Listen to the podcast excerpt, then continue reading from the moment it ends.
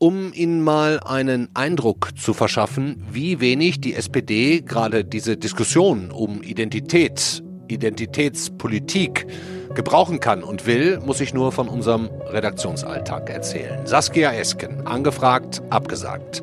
Kevin Kühnert, angefragt, abgesagt. Die Alten, Franz Müntefering, Wolfgang Thierse, um den es gleich noch gehen wird, beide abgesagt. Was ist passiert? In der FAZ hatte Thierse einen Gastbeitrag geschrieben, in dem er laut fragt, ob Diskussionen mit Minderheiten immer direkt zum hochemotionalen Kulturkampf werden müssen oder ob es eigentlich nur noch um Deutungshoheit geht. So lassen es zumindest die Reaktionen von Saskia Esken und Kevin Kühnert vermuten. Die schämen sich nämlich für Thierse. Auch wenn der nicht namentlich genannt wurde, fühlte er sich angesprochen und hat seinen Parteiaustritt angeboten.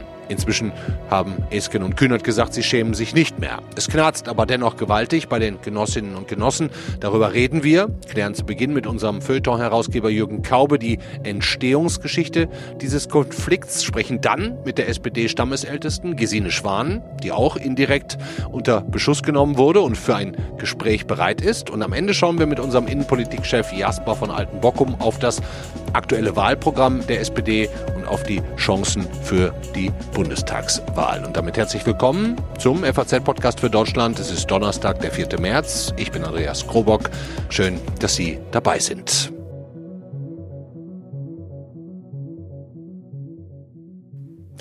Starten wir mit der Vorgeschichte. Der Aufhänger für die innerparteilichen Diskussionen und Nicht-Diskussionen, muss man ja auch sagen, war ein Gastbeitrag von Wolfgang Thierse in der FAZ. Im Übrigen nicht im Politikteil, sondern im Feuilleton. Der Link ist in den Shownotes, können Sie sich angucken und lesen. Was an diesem Text so aufregend war, dass man sich im SPD-Vorstand anschließend schämen musste oder wollte, das klären wir jetzt mit unserem Herausgeber Feuilleton. Hallo Jürgen Kaube. Guten Tag. Herr Kaube, der Beitrag von Wolfgang Thierse heißt überschrieben, wie viel Identität verträgt die Gesellschaft? Als Sie den Text bekommen haben, seinerzeit, hätten Sie da schon geahnt, was das für ein Klopper wird, was das für Folgen haben könnte? Ja, vielleicht nicht das Ausmaß, aber es war schon irgendwie klar, dass das eine sehr pointierte Position ist und dass er da sicherlich nicht nur Freunde sich macht, dass dann allerdings die Nicht-Freunde so stark und prominent in der SPD-Spitze vertreten waren, bis ihm zu dieser Bezeichnung, man schäme sich, inzwischen ist das ja wieder zurückgenommen, man habe gar nicht Herrn Thierse gemeint, aber wie denn dann? Ähm, das war mir nicht, das war mir nicht klar, dass hm. das diese, diese Weiterungen hätte. Hm. Was ist denn der, der Inhalt? Habe ich das im Ansatz richtig verstanden? Thierse beklagt, dass Debatten über Rassismus, Postkolonialismus und Gender vom Grundton her zu aggressiv geführt werden? Ja, und er schließt aber auch die Debatten auf der rechten Seite des Spektrums, also über Heimat, Nation und, und, und Tradition mit ein. Also es ist im Grunde genommen ein Artikel, der immer die eine Seite wie die andere Seite in diesen Diskussionen betont. Und im Grunde genommen ist die Kernthese, wir leben in einer pluralen Gesellschaft. Wie verhindern wir das, dass die Pluralitäten zu Polarisierungen werden, indem sie sich häufen sozusagen in einer Links-Rechts- Auseinandersetzung oder in einer Auseinandersetzung der Minderheiten mit der Mehrheit, die es ja in dem Sinne auch nicht gibt. Die Leute sind mal bei der Mehrheit, mal bei der Minderheit und weiß Gott nicht nur bei Geschlechtskategorien oder politischen Kategorien oder Eigentumskategorien. Mhm. Und, und, und, und Thierse hat zumindest das Bedenken geäußert, ähm, dass in den Diskussionen das inzwischen so ein bisschen den Anschein hat, als würde sozusagen die pure Tatsache, dass jemand homosexuell ist oder katholisch, äh, dann schon eine Aussagekraft hat über alle möglichen gesellschaftlichen Felder. Und er hat das beklagt und er hat das aber eigentlich in einem ganz, wie soll man sagen, gemessenen Ton beklagt. Das war jetzt kein aggressiver Artikel. Hm. Was lehrt uns das insgesamt, dass die Debatte grundsätzlich offenbar hoch emotional ist und eigentlich in der gesamten Gesellschaft geführt oder sogar gefühlt wird? Oder halten Sie das jetzt für ein SPD-Spezialthema? Nein, das ist ja Thierse hatte, im Grunde genommen lehrt es uns ja, dass Thierse einen Punkt hatte. dass man, also er hat im Prinzip eine Reaktion hervorgebracht, die ja praktisch der Ausgangspunkt seiner, seiner Analyse und auch Kritik war. Nämlich vollständig überreiztes und, und, und, und äh, ja, man kann dann nur noch fragen, ist es wirklich eine Emotion gewesen oder ist es eine gespielte Emotion? Äh, aber jedenfalls eine, eine, eine vollständig übertriebene und, und, und, und auch abschätzige, das muss man ja angesichts der biografischen, politischen Leistung von Herrn Thierse auch mal sagen. Es ist auch eine hm. Frage des, der Höflichkeit oder des Anstands oder des Respekts, äh, dass man, dass man mit, mit, mit Argumenten einer solchen Person, dass man erstmal unterstellt, dass sie es gut gemeint hat. Hm. Also insgesamt kann man ja nochmal sagen, es geht um Minderheiten in der Gesamtdiskussion, bei denen sich offenbar so viel Schlechtbehandlung angesammelt hat über Jahrzehnte, Jahrhunderte, Jahrtausende, dass sie keinen Meter mehr auf die Mitte zumachen wollen. Und auf der anderen Seite eben die Mitte, sagen wir jetzt in diesem Beispiel SPD oder in der Gesamtgesellschaft, die sich nicht eben sofort und auf der Stelle empört anpumpen lassen will. Ähm, wann ist denn, an welcher Stelle ist denn diese Diskussion überhaupt so vergiftet worden? Oh, äh, diese Diskussion jetzt speziell äh, durch, offenkundig durch diesen Text und dann diese Reaktion eben der, der, der beiden Vorstandsmitglieder. Wobei man ja auch sagen muss, Sie haben gerade gesagt, Minderheiten, es sind ja wiederum nur Teile der Minderheiten. Das sind ja meistens die Sprecher dieser Minderheiten, ja. Man darf sich ja auch die, äh, die, die queere Community, wenn ich den Ausdruck mal verwenden darf, die darf man, würde ich mir persönlich jetzt auch nicht als homogen vorstellen, ja und als sofort sprungbereit. Das sind dann eben einige wiederum. Und, und äh, vor, vor, vor, vor ungefähr zehn, zwölf Jahren gab es einen Begriff im Jugendjargon, der hieß, du übertreibst deine Rolle. Hm. Und das finde ich da irgendwie. Die Leute übertreiben ihre Rollen. Sie tun so, als seien sie selber die Minderheit. Ja. Mhm. Und das ist ja schon bei den Schauspielern, die dagegen protestiert haben, das sie nicht in ihren, in ihren, in ihrer sexuellen Identität nicht genug wahrgenommen werden von den Filmen. Also wenn man sich die Schauspieler anschaut, die da protestiert haben, sind die ja in sich sehr, sehr unterschiedliche Schauspieler. Sehr erfolgreiche mit ganz vielen Rollen. Wird nur dann immer sehr aggressiv ausgeblendet in den jeweiligen Diskussionen. Und das nimmt dann ein bisschen offenkundig auch die, ja, die Verständnisbereitschaft in den Diskussionen heraus. Und es wird dann gar nicht mehr diskutiert, sondern es wird nur noch darüber diskutiert, will man eigentlich mit dem man eigentlich überhaupt gar nicht diskutieren kann. Hm. Und die SPD? Letzte Frage. Zerfleischt die sich jetzt in dieser Debatte? Ob sie sich über diese Debatte wirklich zerfleischt, glaube ich jetzt eigentlich nicht, aber ich weiß nicht, ich bin kein Parteienforscher.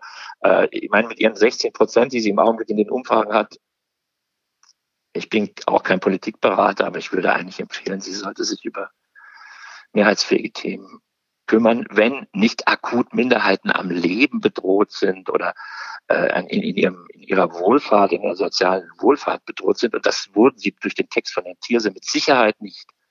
Äh, der war keine Gefahr für diese Personen und, und, und, und, wenn, und den Begriff der Gefahr so weit auszudehnen, dass dann einfache Texte dieser Art Gefahren sind oder als solche wahrgenommen werden, äh, da, da, da liegt kein Segen drauf auf diese Strategie und ganz bestimmt nicht für die SPD. Dankeschön, Jürgen Kaube. Gerne. Kleine Entschuldigung im Übrigen noch hinterher für die mitunter oder teilweise etwas schlechtere Tonqualität. Das war bei diesem Interview jetzt leider nicht anders zu machen. Unser Feuilleton-Herausgeber war das, Jürgen Kaube, der uns nochmal die Geschichte erzählt hat, wie es überhaupt zu dieser Identitätsdebatte kam, die ja gerade nicht nur in der SPD, muss man sagen, für Aufregung sorgt. Aber müssen sich SPD-Vorsitzende wie Saskia Esken tatsächlich für Äußerungen langjähriger Mitglieder schämen, wie in diesem Fall Wolfgang Thierse, wenn Sie in Frage stellen, ob es in Ordnung ist, jede Diskussion mit Minderheiten per se auf höchster Eskalationsstufe führen zu müssen, einen unversöhnlichen politischen Kulturkampf draus zu machen. Darüber reden wir jetzt und dafür bin ich sehr dankbar, dass sie sich heute kurz Zeit für uns nimmt mit der, ich sage jetzt mal nicht despektierlich gemeint, SPD-Stammesältesten, mit der Vorsitzenden, lachst du schon, mit der Vorsitzenden der Grundwertekommission der Sozialdemokraten. Hallo, Gesine Schwan. Hallo, einen schönen guten Tag.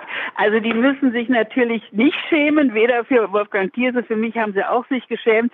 Sie haben uns aber gar nicht beim Namen genannt, sondern genannt, sondern das so irgendwie so ganz diffus gelassen. Das war eine sehr unglückliche Kommunikation von den beiden, hm. äh, die nicht etwa die gesamte Parteispitze betraf. Und ich glaube, das sehen sie langsam auch ein und versuchen das wieder einzurenken.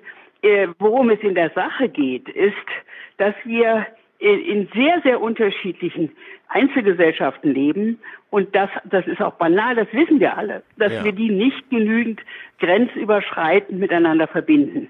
Das ist für mich ein Thema seit 15 Jahren. Und das müssen wir tun. Das ist nicht immer einfach. Das ist auch emotional nicht immer einfach. Das kann Missverständnisse bergen. Aber wenn wir so viele in der Gesellschaft haben, die sich aus den verschiedensten Gründen hm. entwertet fühlen, aus hm. materiellen Gründen, Ost-West-Konflikt, aus ideellen Gründen, aus Einwanderung oder nicht, Beruf, viel scheitern, dann ist es klar, dass da viel Gefühl dabei ist. Und dann müssen ja. wir einfach sehr genau hinhören, großzügig sein, aber natürlich auch zurückweisen, wenn vor lauter Ärger oder Ressentiment dann Beleidigung geschehen. Das darf nicht sein. Hm. Halten Sie es denn jetzt für wichtig, diese Debatte innerparteilich zu klären, auch Leuten wie Ihnen, Älteren, wie Thierse, wie Müntefering, oder, oder haben Sie das Gefühl, man hält sie für zu, ich sag jetzt mal, oldschool, um immer die richtigen Bezeichnungen richtig anzuwenden für Minderheiten, niemanden wütend Nein. zu machen? Nein, nein, also dieses Mann weiß ich auch eben nicht, was es ist. Mann wäre dann vor allen Dingen Saskia Esken. Ja. Nein, äh, ich habe da gar keine Sorge und in der äh, Partei, gerade auch bei vielen Jungsozialisten, hält man mich oder auch Thierse gar nicht für oldschool, sondern wir sind, äh, erstens, weil wir in dem Alter sind, wo wir nichts zu befürchten haben, ähm, äh, einerseits vielleicht ein bisschen gefährlich und unberechenbar für manche, aber wir wissen ja selbst, dass wir nicht der Partei schaden wollen. Das macht ja gar keinen Sinn. Zumal diese Debatte eine öffentliche Debatte sein muss. Wir leben in einer Gesellschaft, die sich nur verständigen kann, wenn alle bereit sind, sich gegenseitig zuzuhören und nicht die anderen vom Diskurs auszuschließen. Das war bei uns ein bisschen das Problem. Das ist uns nicht immer geglückt. Da sind beide Seiten äh, unzufrieden mit gewesen, aber auch das gehört zum Leben. Also ich bin jetzt äh, 77, in der Folge von 68 haben wir das x-mal erlebt. Das gehört zum Leben, da müssen wir wieder weiterleben, miteinander äh, sprechen. Aber glaube, es ist eine gesamtgesellschaftliche Aufgabe. Ja, es ist kein ja. innerparteilicher äh, SPD-Streit, gar nicht. Aber und dann soll jetzt auch gar keiner austreten, wenn ich Sie richtig verstehe. Na, wüsste ich nicht, warum soll, also wenn man da immer gleich austreten soll. Nein, also ich hätte da auch schon oft aufgefordert werden können. Man hat, als der Peter Glotz hat mal als äh, Geschäftsführer war, glaube ich, Bundesgeschäftsführer, äh, schriftlich hinterlassen, ich gehörte nicht mehr zum sozialdemokratischen Grundkonsens. Und derselbe Peter Glotz, Glotz hat Jahrzehnte später, 14 Tage vor seinem Tod, im Editorial der neuen Gesellschaft geschrieben, Gesine Schwan gehört zu den wenigen, die wirklich verlässlich für die SPD stehen. So ja. ist das Leben. Ja, ja? ja. Aber wenn wir trotzdem noch mal einen Blick in diese ähm, Debatte reinwerfen können, in die Identitätsdebatte. Ich könnte mir jetzt zum Beispiel vorstellen, dass es nicht all ihren Stammwählern, sagen wir mal dem originären Arbeiterwähler, leicht fällt, zu 100 Prozent zum Beispiel korrekt zu gendern, oder? Ich meine, muss man das... Das fällt niemandem leicht, das fällt auch mir nicht leicht. Aber äh, entsteht, ja, aber entsteht jetzt nicht ein Eindruck, man müsste das eigentlich können, sonst muss man sich für jemanden schämen? Nein, also das muss man nicht können. Übrigens, ähm, die, wie ich gelernt habe, äh, nicht-binäre Lesbe Heinrich Horwitz hat sich gemisgendert gefühlt, weil ich gegendert habe, weil ich aus Heinrich Herr geschlossen habe. Mhm. Also die Sache mit dem Gendern ist tückisch. Nein. Äh, auch im schriftlichen der Sprache ist auch sehr umstritten, auch bei vielen jungen Frauen sehr umstritten. Das, das Problem ist doch dahinter dies. In einer Gesellschaft, die total von Männern beherrscht war vom Status, gab es eben die sogenannte inklusive maskuline Form. Mhm. Dann hat man festgestellt, wenn das alles männlich genannt wird, der Minister, der Professor, der Lehrer, der und sonst was alles, dann hat das auch Einwirkung aufs Bewusstsein, weil die alle denken, das muss ein Mann sein. Und wenn sich das mehr und mehr ändert, geht die Sprache nach und sagt, dann muss da auch Minister, Ministerin sagen, Professorin, Professor, Professor. Das kann ja einen wahnsinnig machen, wenn man das immer mit der Doppelbezeichnung nimmt. Da einen Weg zu finden, dass man einerseits nicht die Dominanz männlicher Form einfach durchgehen lässt, aber auf der anderen Seite auch nicht eine völlige Zerfledderung macht. Man könnte ja auch sagen, statt Lehrerzimmer, habe ich neulich gelesen, darf man jetzt nicht nur Lehrer- und Lehrerinnenzimmer, sondern man muss auch sagen, jüdisch-christlich, islamisches Lehrerinnenzimmer, ja? Weil es gibt ja noch andere gesellschaftliche Teilungen als Frau und Mann. Mhm. Und da, da, das kann man gar nicht perfekt machen, das kann keiner, muss man auch nicht. Und vor allen Dingen muss man Humor haben, um diesen Kram auch wieder irgendwie an die richtige Stelle zu setzen. Jetzt habe ich aber das Gefühl, dass diese Debatte innerhalb der SPD noch nicht so klar geführt wird, ne? sondern dass bestimmte Na, SPD sie wird geführt. Ja. Sie wird geführt und es gibt manche, die sie dann ganz vehement und auch exklusiv führen, die die anderen nicht zu Worte kommen lassen wollen. Und da gibt's halt auch manchmal ein Eklat, das muss man auch durchstehen. Hm. Nun ist es ja, und das als letzte Frage, Frau Schwan, äh, es ist ja ohnehin nicht so, dass die SPD auf Bundestagsebene in den letzten beiden Jahrzehnten besonders gut abgeschnitten hätte. Wir sind jetzt wieder in einem Bundestagswahljahr. Laufen Sie mit dieser Debatte nicht Gefahr, gerade unnötig zu spalten und noch mehr originäre Stammwähler zu verlieren, im schlimmsten Fall nach rechts? Das hängt davon ab, ob wir die Spaltungen und die Probleme, die existieren, spalterisch angehen oder brückenbauend. Und mhm. ich, wir können sie nicht negieren. Wir können nicht ein Pflaster drüber machen. Wir müssen darüber sprechen, Spaltungen bestehen und wir müssen sie versöhnlich, verständnisvoll, positiv und wie gesagt, wenn es geht, mit Humor angehen. Denn sonst kommen wir gar nicht weiter. Die SPD ist ja nicht deswegen äh, runtergegangen in ihren Zahlen, weil sie zu viel diese Fragen diskutiert hat. Das sind ja ganz andere Hintergründe. Das ist keine leichte Sache. Mhm. Aber den anderen Parteien steht das auch bevor. Also wenn die Grünen mal wirklich äh, Regierungsverantwortung tragen, dann werden sie merken, wie verdammt schwer es ist, mhm. diese verschiedenen Sachen unter einen Hut zu bringen, wenn man Regierungsverantwortung tritt. Und trägt und sich entscheiden muss. Auf der Landesebene ist das leichter als auf der Bundesebene. Dann würde ich sagen, haben Sie herzlichen Dank. Haben Sie denn mit Saskia Esken auch schon darüber gesprochen? Haben Sie telefoniert jetzt im Nachgang? Saskia Esken wollte unbedingt das Gespräch führen und ich habe es auch mit ihr geführt und wir werden es wahrscheinlich noch ein bisschen weiterführen. Okay. Vielen Dank, Gesine Schwan, dass Sie uns zur Verfügung standen. Vielen Dank und alles Gute für Sie. Wiederhören. Gesine Schwan war das, wollte zweimal auch gerne Bundespräsidentin werden, hat beide Male nicht geklappt. Aber ich finde, sie strahlt durchaus eine hohe Glaubwürdigkeit aus, hat über die Jahre einen hohen Grad Kontinuität gezeigt, wie im Übrigen auch Wolfgang Thierse. Ja, darüber und auch das Bundeswahlprogramm der SPD, das hier nicht untergehen soll, die Chancen auf einen Genossen Kanzler Olaf Scholz, darüber spreche ich jetzt mit unserem Innenpolitikchef. Hallo Jasper von Altenbockum. Hallo Herr Krobock. Ich würde gerne mal mit der Glaubwürdigkeit anfangen. Kann es sich eine Saskia Esken als Vorsitzende Ihrer Meinung nach leisten, die Altvorderen so in die Büßerecke zu stellen? Naja, für sie ist es natürlich äh, insofern äh, gefährlich, weil ähm, erstens mal gesehen, die Schwan war ja eine Gegnerin in der, Parla in der in der Wahl der Vorsitzenden. Das ist schon mal ein bisschen vermintes Le Gelände für sie. Und Frau Esken äh, hat ja eigentlich die Aufgabe, äh, die verschiedenen Flügel der SPD zusammenzubringen, aber auch äh, verloren gegangenes Terrain zurückzuholen hm. äh, oder zurückzuerobern. Und das äh, will ihr so gar nicht gelingen. Hm. Äh, ich glaube auch einfach, weil sie Repräsentantin äh, eines Flügels ist ähm, und der glaube ich, auch gar nicht sieht, dass das unbedingt notwendig wäre, weil sie sieht sich auf dem richtigen Weg. Mhm. Und deswegen passieren ihr auch solche Dinge, die wie jetzt gegenüber Tierse und, und Schwan. Mit Anlauf ins Fettnäpfchen. Es es war eine unbedachte Äußerung. Einfach mal hätte wissen müssen, dass das äh, für die SPD nach wie vor vermintes Gelände ist und dass man, dass man da vorsichtig argumentieren sollte, wenn man wieder wenn man die SPD wieder breiter aufstellen will. Hm.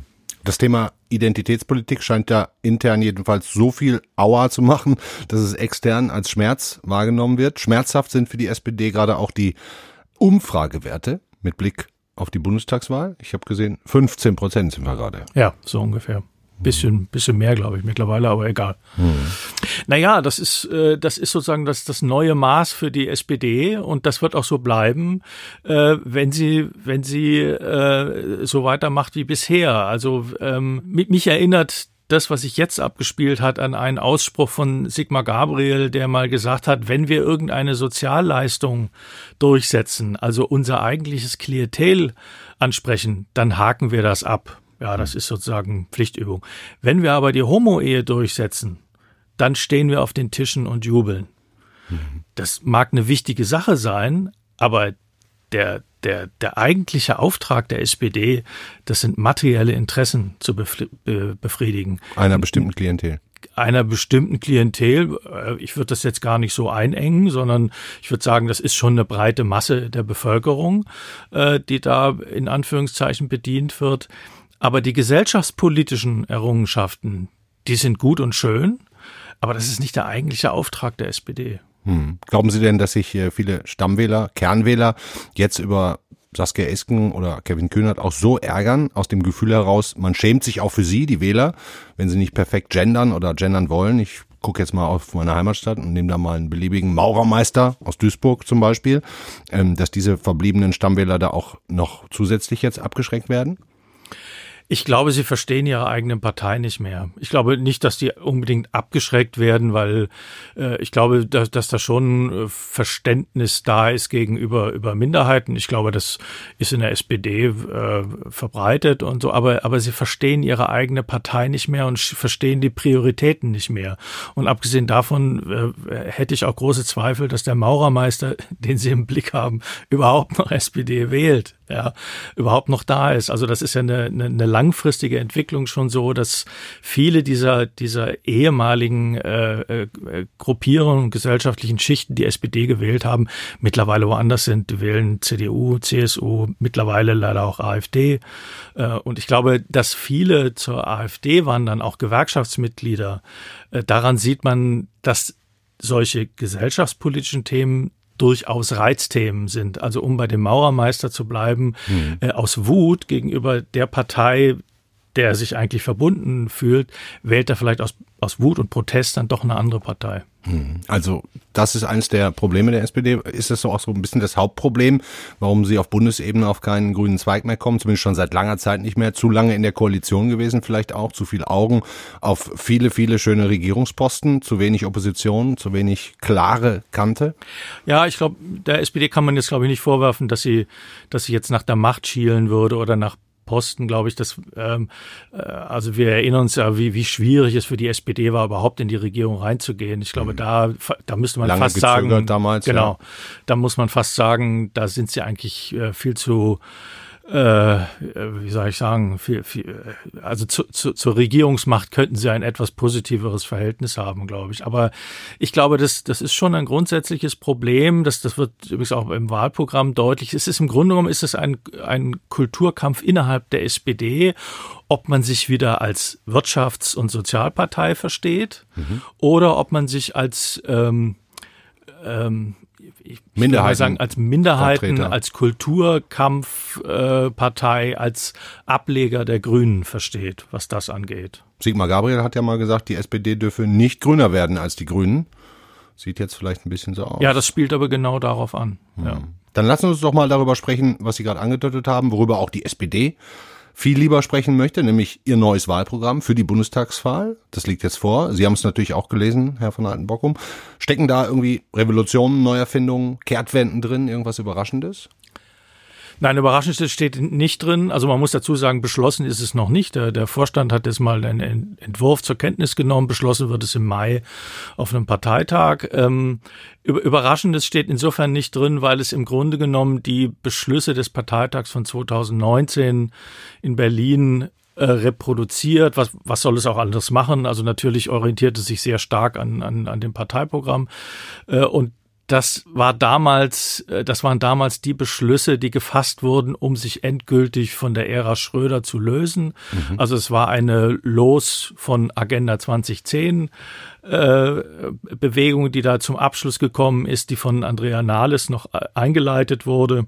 Mhm. Und es ist also eine Abkehr von Hartz IV, äh, ein, ein, eine, äh, ein Programm, das einen höheren Mindestlohn haben möchte Steuererhöhung für die oberen Einkommensschichten, Vermögenssteuer.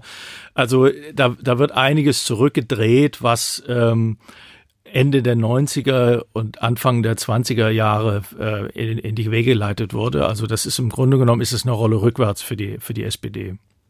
Ist die SPD mit dem Programm, jetzt im Moment stehen Sie bei den Umfragen bei 15 Prozent, wo können Sie mit diesem Programm Neuwähler dazu gewinnen? An, an welchen Ecken? Links, rechts, unten, oben, Mitte? Also ich bin sehr skeptisch, ob das möglich ist. Vieles liegt an der Person von Olaf Scholz. Äh, man wird sehen, wie der sich im Wahlkampf schlägt, ob, äh, ob das Vertrauen in, in die Regierungsfähigkeit von Olaf Scholz so stark ist, dass die SPD äh, tatsächlich hinzugewinnen kann. Ich glaube, das ist die entscheidende Frage. Das Programm selber, glaube ich, wird das nicht können, weil, weil ähm, es zu wenig ähm, unter Beweis stellt, dass die SPD ähm, Wirtschaftskompetenz ausstrahlt. Und das ist das, was wir nach Corona einfach brauchen. Mhm. Also die, die meisten Leute äh, sitzen zu Hause und haben Angst um ganz schlichtweg um ihren Arbeitsplatz. Was kommt jetzt? Ja, Dabei könnte der Scholz sich doch so generieren als Finanzminister. Eigentlich eigentlich ist das ein klassisches sozialdemokratisches Thema. Ja, also wir, wir vertreten die Interessen der Angestellten und Arbeiter und ihr braucht keine Angst haben, dass ihr euren Arbeitsplatz verliert. Wir tun was dafür und so weiter. Äh, nur die Kompetenz, die Wirtschaft so zu führen, dass das dann auch so kommt, die wird nicht der SPD zugeschrieben. Die SPD gilt eher als, äh, wie soll ich sagen, die Reparaturwerkstätte dessen, was schiefgelaufen ist. Aber, aber wenn man genau diesen Punkt jetzt nimmt, Scholz wäre ja im Grunde der genau richtige Mann für diese, für dieses Wirtschafts-Know-how. Heißt das denn dann im Umkehrschluss, dass das Parteiprogramm nicht unbedingt auf Scholz zurechtgeschrieben ist? Ja, also Scholz muss sich sicher gegen, äh, das geht aber jedem Kanzlerkandidaten der SPD in den letzten Jahren, er muss sich immer eher gegen die Partei profilieren als mit der Partei. Äh, stellen wir uns mal ganz kurz vor, Olaf Scholz wäre der Spitzenkandidat der CDU. Mhm. Ja, da das wäre ein ganz völlig anderes Bild. Ja, und man hätte dann auch, das wäre irgendwie eine andere Konstellation. Scholz bei der SPD, äh, da hat man immer so ein Gefühl, als ob er trotzdem Kanzlerkandidat ist, aber nicht wegen. Hm. Ja. Wer kann die SPD retten? Zurzeit sehe ich aber in der Tat niemand Besseren als Olaf Scholz. Dankeschön, Jasper von Altenbock. Ja, bitte, tschüss. Das war der FAZ-Podcast für Deutschland an diesem Donnerstag. Das Thema Identitätspolitik, Identitätsdebatten. Mein Gefühl sagt mir, wir sind damit in der Gesellschaft noch lange nicht am Ende. Ich glaube, beide Seiten machen Fehler, aber der noch größere Fehler wäre es, die Diskussion zu beenden und einfach nur eine gewisse Deutungshoheit für sich zu beanspruchen. Denn ähm, man will ja auch irgendwo abgeholt werden, wo man steht, auch die Älteren. Morgen geht es hier weiter mit der Kollegin Angelika Fey. Die hat nämlich einen Kindheitstraum sich erfüllt und war heute in einem großen Kaufhaus unterwegs und hatte für eine Stunde die gesamte, das gesamte Kaufhaus wegen der aktuellen Pandemieregelungen für sich alleine einen Slot bekommen. Das können Sie auch, wie das war und was es dem Kaufhaus bringt, das und noch viel mehr zum Einzelhandel, zum, ja, zum aufgelockerten Lockdown morgen dann im Podcast für Deutschland. Bis dahin Ihnen schönen Abend. Ciao.